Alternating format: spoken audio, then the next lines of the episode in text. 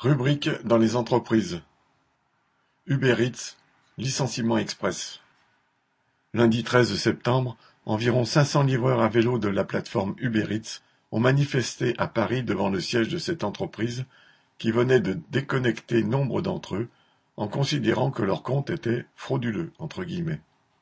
Parmi ces travailleurs, tous africains, beaucoup sont sans papier et ne nient pas s'être inscrits sous une identité qui n'est pas la leur, en sous-louant le compte d'un autre.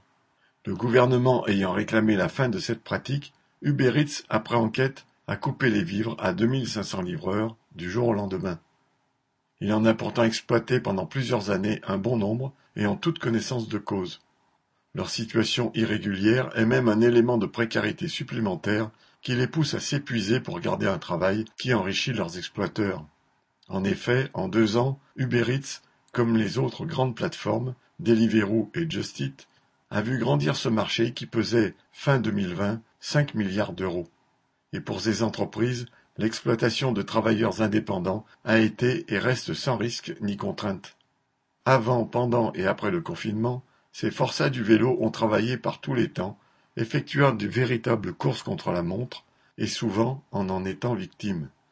Tout cela pour des gains de plus en plus faibles, vu la concurrence. Les travailleurs renvoyés et les collègues venus les soutenir lors de la manifestation ont défilé au cri de livreurs en colère, Uber voleur. Ils ne désarment pas.